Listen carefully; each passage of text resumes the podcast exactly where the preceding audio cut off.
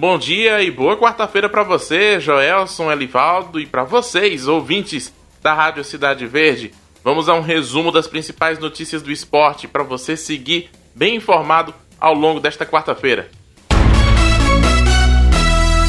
O UFC anunciou que seus próximos eventos serão realizados na Ilha da Luta. Isso mesmo, os lutadores vão ficar isolados no mesmo local que cedia o GP de Abu Dhabi de Fórmula 1 nos Emirados Árabes.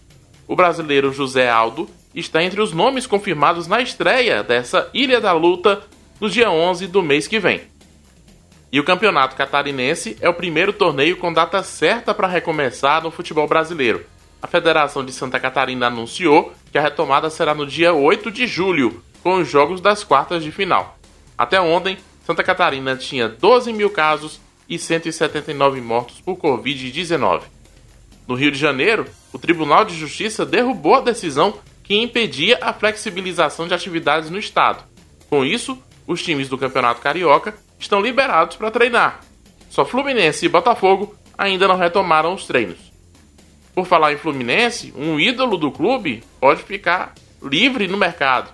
O jornal francês L'Equipe noticiou que o PSG não irá renovar o contrato do zagueiro Thiago Silva, ex-capitão da seleção brasileira, o jogador vestiu a camisa do clube por oito temporadas e tem contrato até o fim deste mês.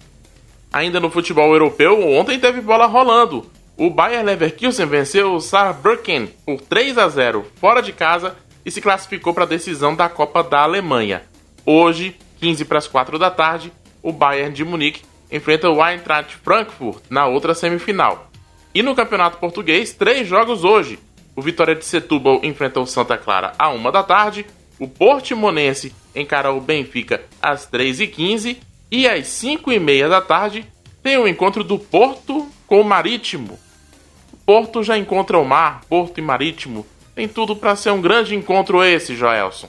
Na reta final do Acorda Piauí, eu volto e tomara que você não deixe nenhuma piada infame como essa. Um abraço e até já.